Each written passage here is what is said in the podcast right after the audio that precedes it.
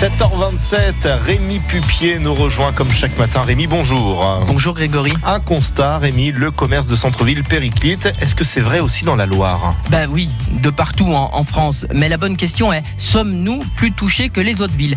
10% de commerce inoccupé en France. 14% à Saint-Étienne, 9% à Montbrison.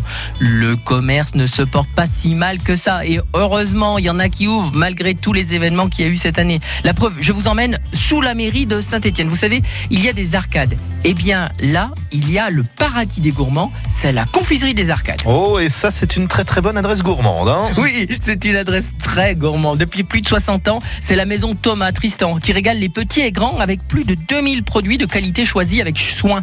Des chocolats, des bonbons, des dragées, des cafés, du thé, avec la volonté de proposer toujours le meilleur. Et en prix, en fait, ils sont plutôt bien placés. Il ne faut pas oublier les conseils. Et là, C'est un bonheur de confiseur. Figurez-vous qu'ils viennent d'ouvrir un nouvel espace dans la Grand Rue, toujours sous les arcades de la mairie. Ici se trouve une sélection de produits très qualitatifs, mêlant chocolat haut de gamme, spécialité gourmande et café fin, en, en concentrant les best-sellers de la gamme, vous savez, des chocolats cousins, euh, et puis il y a également les chocolats voisins. Des belles choses. En tout cas, c'est une partie du patrimoine gastronomique français grâce à ce commerçant qui vous racontera de belles histoires sur la découverte des matières premières les plus nobles, qui vous initiera leur arôme, leur fragrance, mais aussi leur texture et leur forme.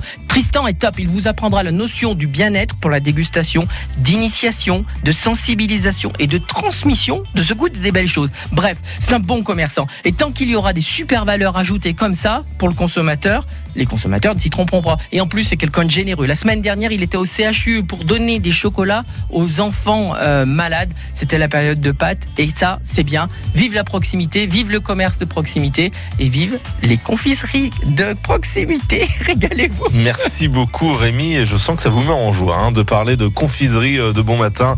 Vous qui aimez les bonnes choses, on vous retrouve demain avec beaucoup, beaucoup de plaisir.